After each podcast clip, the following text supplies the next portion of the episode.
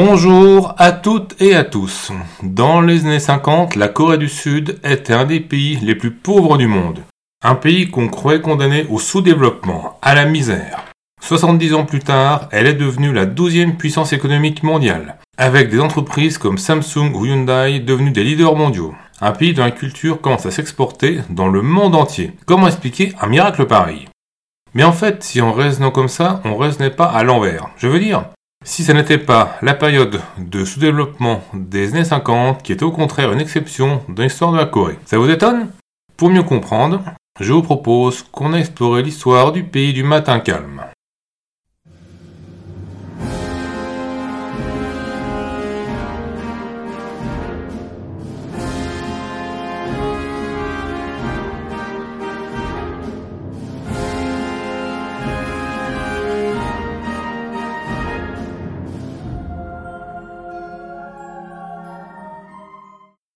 Les premières traces connues d'occupation humaine en Corée remontent à 50 000 avant Jésus-Christ. Alors peut-être que la présence humaine dans la péninsule est beaucoup plus ancienne, mais vu comment les recherches archéologiques ont été longtemps tardives et négligées, on l'ignore.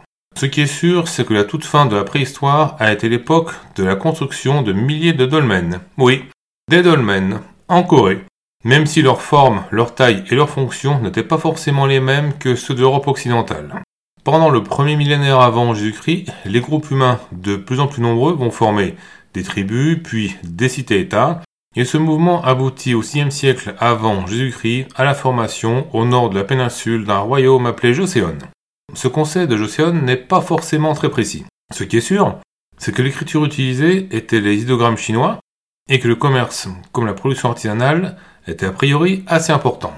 En témoignent les fouilles archéologiques qui ont permis de retrouver des bijoux, des poteries, des dagues, comme des monnaies. En 109 avant Jésus-Christ, la Chine annexe Joseon, et ce qui avait été un premier royaume coréen va se retrouver divisé en quatre provinces militaires.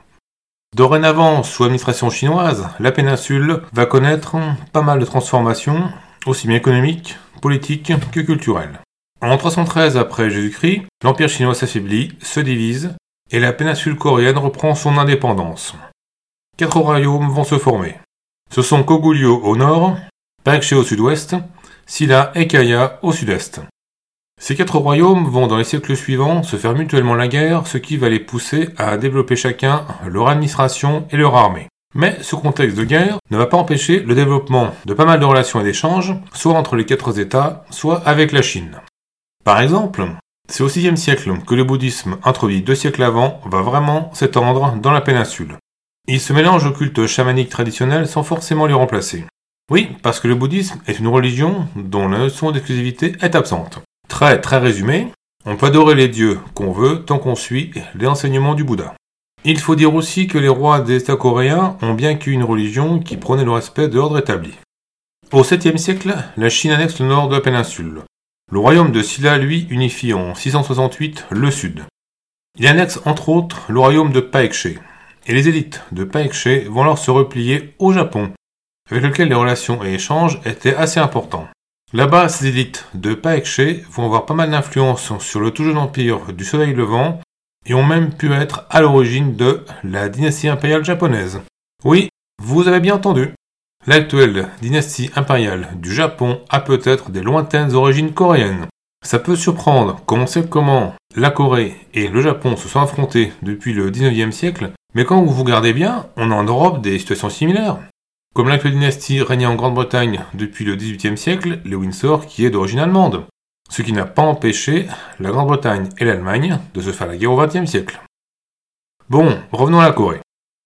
En 668, Silla reste donc le seul des quatre États qui se partageaient la péninsule. Et c'est le début pour lui d'une époque de prospérité. La capitale, Gyeongju, se couvre de monuments civils comme religieux très très fastueux pendant que Silla devient réputé pour sa production artisanale jusqu'en Inde et en Perse. En même temps, pour montrer leur loyauté aux empereurs chinois, les rois de Silla leur envoient régulièrement un tribut et des otages. Prendre les empereurs chinois comme modèle leur sert aussi de prétexte pour construire un État centralisé. Mais leur pouvoir va s'affaiblir à partir du IXe siècle. Des révoltes populaires éclatent, le commerce décline, les grands clans aristocratiques prennent de plus en plus de pouvoir. Les coups d'État, les assassinats politiques se succèdent, et les rois de Silla finissent par ne plus avoir d'autorité que sur leur capitale. Au Xe siècle, Wang Yang, un commerçant aisé, fonde un nouveau royaume qui va s'appeler Goryeo, un état centralisé sur le modèle chinois, qui s'étend sur toute la péninsule et dont les souverains prennent même le titre d'empereur. La frontière nord, sécurisée par des victoires contre les Mongols, Goryeo connaît la prospérité. La péninsule coréenne devient une plaque tournante du commerce entre la Mandchourie et le Japon. La production artisanale, les poteries surtout, se vend jusqu'en terre d'islam. La preuve du rayonnement de Goryeo, c'est de son nom que l'Europe a tiré celui de la Corée. Ce sont même des moines bouddhistes de Goryeo qui, en 1234, inventent l'imprimerie par caractère de plomb mobile. 200 ans avant Gutenberg donc. Mais comme à Silla avant, l'affaiblissement politique arrive. Les gangs aristocratiques s'affrontent pour le pouvoir. Des révoltes paysannes éclatent, et à partir de 1232 arrivent les invasions mongoles. Les Coréens vont résister avec acharnement pendant des années, mais en 1258, la péninsule est conquise. Goryeo est ruiné et devient limité au rôle de grenier à blé et de base militaire au service des Mongols. Après un peu plus d'un siècle, la domination mongole va s'affaiblir avant de disparaître.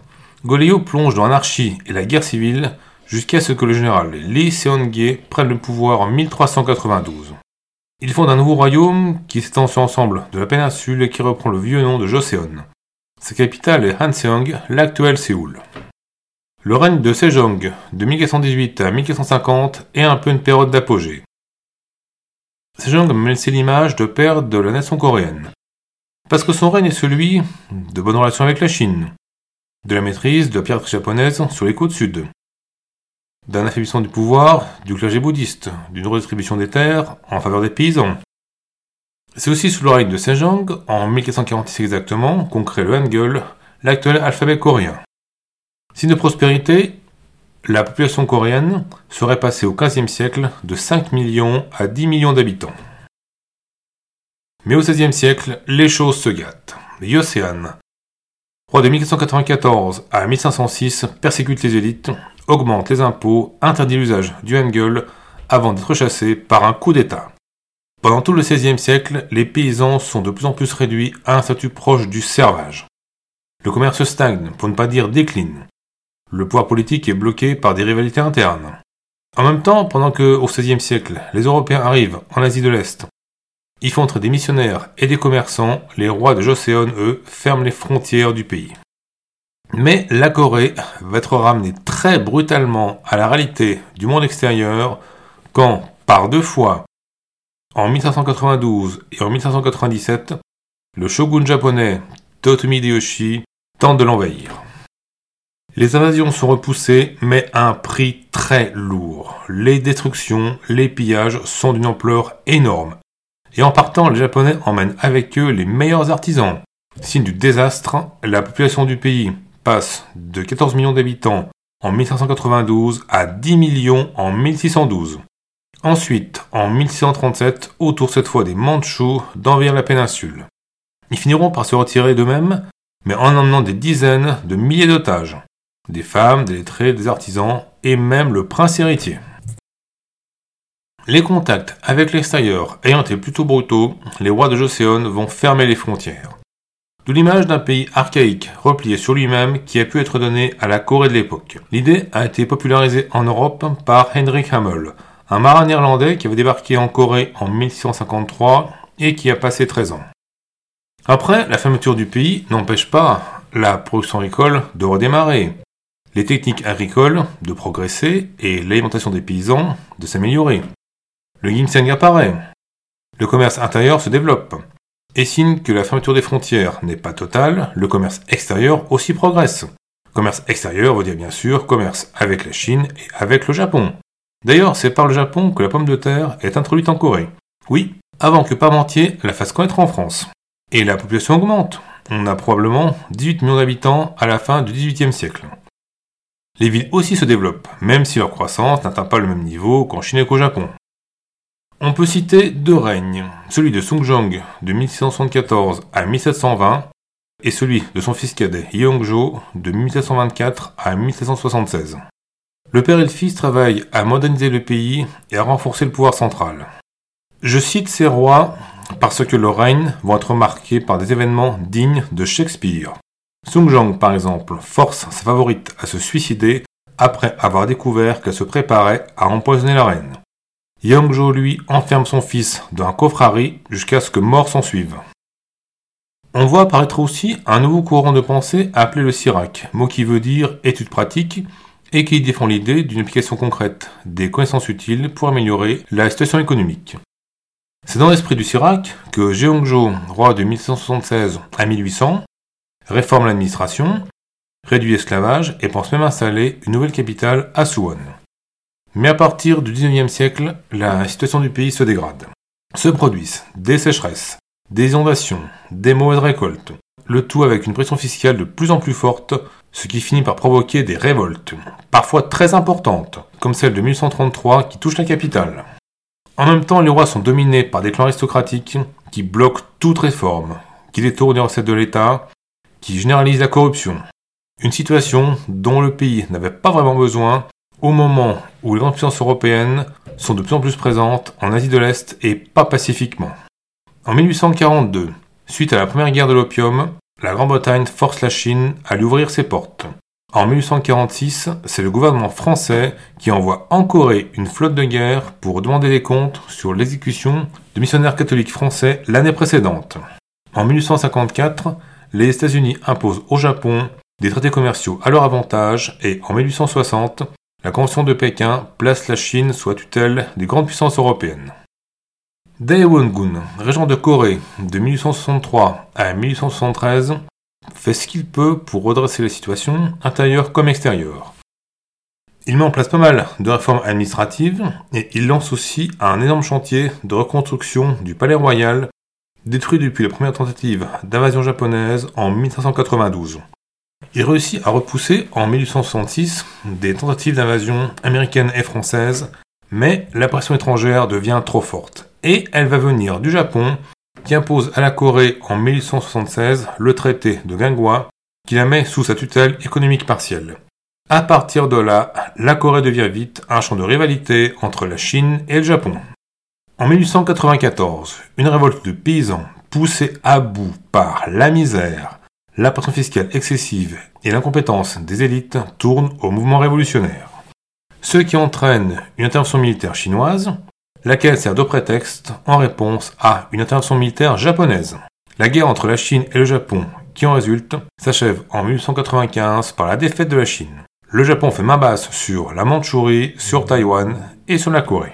Après la défaite militaire, cette fois de la Russie face au Japon en 1905, la Corée va être purement et simplement annexée au pays du soleil levant en 1910. Devenue de fait colonie japonaise, elle va être traitée comme un grenier à riz ce qui a pu stimuler les rendements agricoles, mais comme la très grande majorité de la production exportée au Japon, les paysans coréens ne profitent quasiment pas et sont même souvent réduits à la disette. À partir des années 30, les autorités japonaises vont quand même mettre en place une politique d'industrialisation. L'industrie, qui représentait 6% du produit national coréen en 1910, en représente 30% en 1940. Industrialisation destinée bien sûr à profiter d'abord au Japon. Les Coréens sont en même temps pris de s'assimiler à la culture japonaise, d'où le développement en réaction d'un courant nationaliste, représenté par des associations, des amicales des journaux, et qui s'exprime en mars 1919 par des manifestations pour l'indépendance de la Corée qui rassemblent des centaines de milliers de personnes. Les années 20 sont marquées par une libéralisation des politiques d'assimilation culturelle, mais à partir des années 30, on revient à une politique d'assimilation forcée. En 1938, le coréen est interdit à l'école et en 1940, les Coréens sont priés de changer leur nom de famille pour en prendre un à la japonaise. En même temps, les Coréens restent traités comme des citoyens de seconde zone. Leur accès à l'université de Séoul est même tellement limité qu'ils ont moins de mal à entrer à l'université de Tokyo. Les Japonais installés en Corée ne vivent quasiment qu'entre eux et il y a très peu de mariages mixtes. Suite à l'entrée en guerre du Japon contre les États-Unis en 1941, de plus en plus de Coréens sont affectés dans l'armée japonaise ou forcés de travailler dans l'industrie de guerre. Inutile de dire que dans ces conditions, les partisans de la collaboration avec l'occupant japonais sont loin d'être majoritaires. En août 1945, suite à la défaite du Japon, le nord de la Corée est occupé par les soviétiques, le sud par les américains. Deux gouvernements s'installent qui deviennent bientôt rivaux à cause de la guerre froide, et leur rivalité débouche en 1950 sur la guerre de Corée. La Corée du Nord communiste attaque le Sud pro-américain, attaque et contre-attaque vont s'enchaîner jusqu'à ce que le front se stabilise en 1951. En 1953 est signé un traité d'armistice qui confirme la division du pays entre le Nord et le Sud. Chacune des deux Corées va leur connaître des évolutions bien différentes.